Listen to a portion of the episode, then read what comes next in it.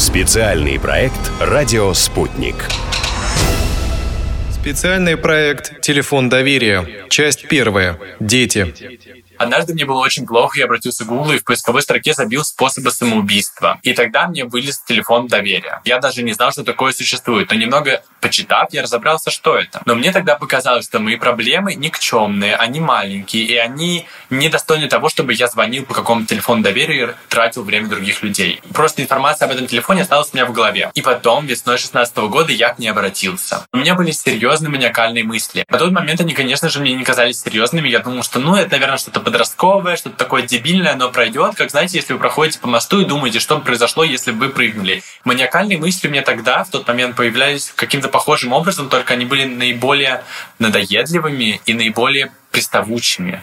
Я не мог от них просто так избавиться, и я не знал, что с этим делать. В тот момент у меня были проблемы в семье, проблемы в отношениях, проблемы с друзьями, в учебе, и все это накопилось, и это был огромный ком, который, мне кажется, еще больше спассировал вот эти мысли. И в один момент, когда я остался дома, и мне стало очень плохо, я решаю позвонить по тому номеру, я не знаю почему, я просто не видел для себя никакого другого выхода, и я решил, что это будет моя попытка, попытка сделать себе лучше, пожалуйста. Именно подобные переживания, как те, которыми делится Вадим, автор YouTube-канала Unknown Roar, и приводят многих абонентов на линию психологической помощи.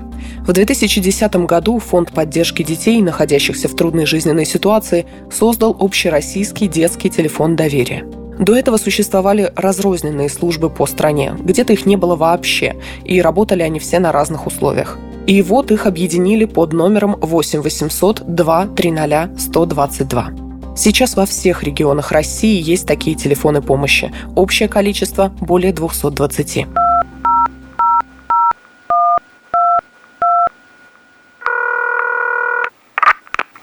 Мои одноклассники дразнятся и смеются надо мной. А я ведь дружить хочу с ними, гулять.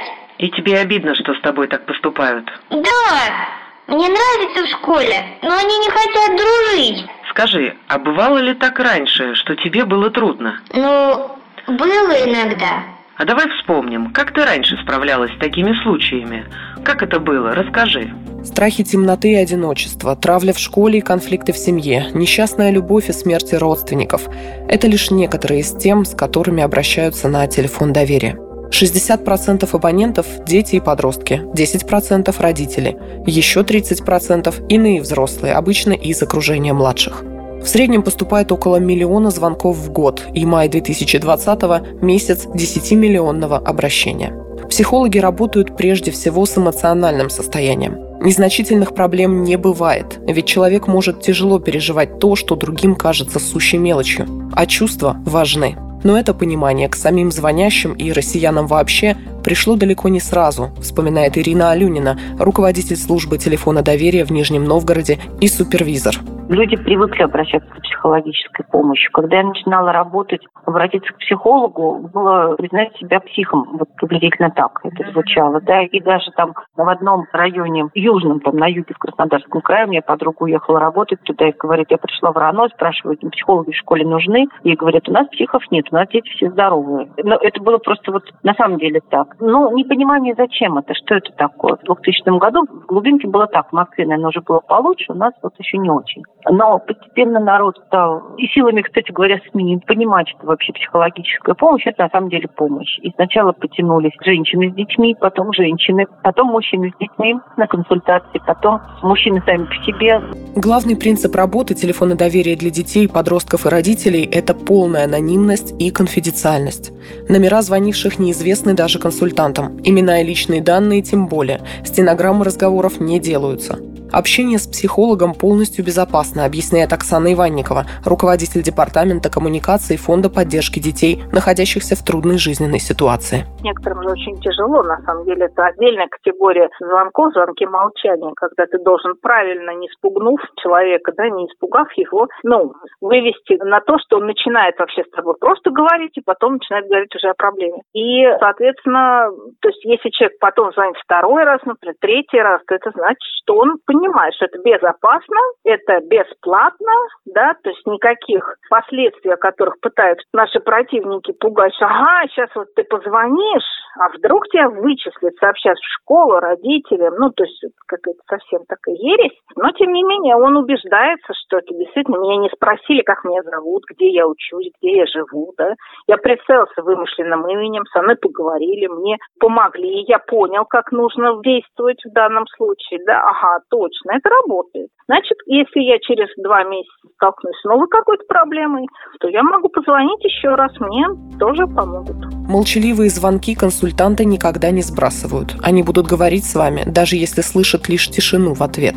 Как удается помочь звонящему раскрыться и довериться, понимаешь на примере от Ирины Бобровской, замначальника отдела семейной политики Управления социального развития Министерства труда, занятости и социального развития Архангельской области звонок, молчание, длящееся несколько минут. Консультант за это время молчания представляется, обозначает, что это служба детского телефона доверия. Делает акцент, что разговор носит анонимный характер, строго конфиденциально, абсолютно безопасно. Здесь можно рассказать о любой ситуации, волнующей клиента. Фразы о безопасности и комфорте повторялись, повторялись неоднократно, пока девочка-подросток не начала говорить. Оказалось, что звонит она впервые, очень переживает и боится, что ее тема не найдет отклика и поддержки. Далее она все-таки рассказала свою историю. Это была история об одиночестве, одиночестве, чувстве потерянности и безнадежности. Мы разговаривали час. В конце разговора она призналась, что не пожалела о своем решении сделать звонок на телефон доверия, и ей стало спокойнее и легче. Мы договорились, что она сможет позвонить в любое время, если ей это будет необходимо. Еще раз консультант повторила, что звонок абсолютно безопасен, и консультантам можно доверять. Несовершеннолетняя закончила разговор словами благодарности. В дальнейшем на супервизии я узнала, что эта девочка продолжает звонить и делится с консультантами своими историями.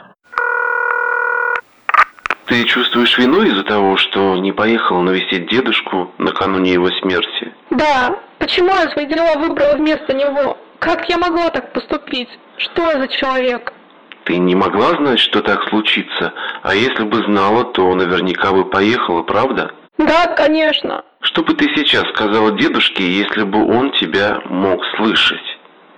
Я тебя очень люблю. Прости меня, пожалуйста. Я очень скучаю. Как думаешь, что бы он ответил? Он бы улыбнулся, обнял и не сердился. Он был таким добрым. Спасибо вам. Мне правда легче. Это лишь один из примеров работы психолога на телефоне доверия. Разумеется, беседа сымитирована. Записи разговоров никогда и никому не выдаются. Но история основана на словах оператора о реальной консультации – Вадим, который в 2016 году впервые набрал номер 8 800 2 300 122, был очень впечатлен тогда методами работы сотрудника службы. Она все поняла, она все выслушала и начала задавать наводящие вопросы. Вот это очень было важно, что она не напрямую говорила свою позицию. Она говорила так, типа, а ты не думаешь, что стоит сделать вот так, или пойти туда, или вот это изменить? То есть она не говорила, что это единственный правильный вариант, но она показывала, что такой вариант стоит рассмотреть. И я действительно начал приобретать ее уверенность в том, что я могу многие вещи изменить, и что нужно просто немножко посмотреть по-другому. И она тогда мне очень сильно помогла именно разговором. Она не давала каких-то цельных советов о том, как нужно дышать какие-то периоды, о том, как нужно, я не знаю, вести дневник своих обострений, и потом писать свои мысли насчет. Нет, она оказала именно ту помощь, которая мне нужна была на тот момент. И не исключено, что консультант тогда просто спасла Вадима. Суицид – одна из самых страшных общественных проблем. Настоящая боль и горе. Особенно, если речь идет о детях и подростках, о молодых жизнях, которых ребята могут себя лишить. Консультанты телефона доверия признаются, что тематика самоубийства на самом деле одна из самых редких, с которыми им приходится иметь дело. Но почти каждый психолог службы, с которым мы общались, вспоминает такие звонки. Они врезаются в память даже тем, кто действительно умеет помогать людям на краю.